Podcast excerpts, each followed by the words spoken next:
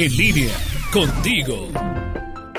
Qué gusto poder saludarte de nuevo, Lulú de Medina. Hoy quisiera que reflexionáramos juntos sobre el ser como un río, no como un lago. Pero ¿qué tiene que ver esto conmigo, me podrás decir? ¿Cuál es la diferencia entre un río o un lago? El lago tiene límites, no sale nunca de su cauce, permanece estático. Presenta aguas que se denominan de corta duración, ya que se pueden absorber por la tierra que los rodea o bien evaporarse. El río, en cambio, corre y a su paso encuentra basura, flores, pasto, piedras. A veces se sale de su cauce, pero retoma el camino porque sabe a dónde va. Tiene una meta, llegar a desembocar en algo tan grande como es el mar y fundirse en él. Los seres humanos debemos luchar por ser perseverantes, tenaces en todo lo que hacemos, que a pesar de que las cosas a veces no resultan como queremos y a pesar de que tenemos que sortear obstáculos y tener caídas, debemos seguir, no rendirnos y saber levantarnos, pero sobre todo, como el río, tener metas y objetivos claros y específicos, porque así sabremos hacia dónde dirigirnos, a dónde vamos, qué queremos. Nos permite trazar el camino para obtener lo que deseamos y eliminar los obstáculos que encontremos o por lo menos nos hace más fácil lograr llegar a donde queremos. Una meta es más que un sueño o deseo. La meta es el antecedente de la acción. La vida entonces es como el río que fluye, que siempre está en movimiento y en acción, en continuo cambio y progreso. Recuerda, la vida es como un río. No puedes tocar la misma agua dos veces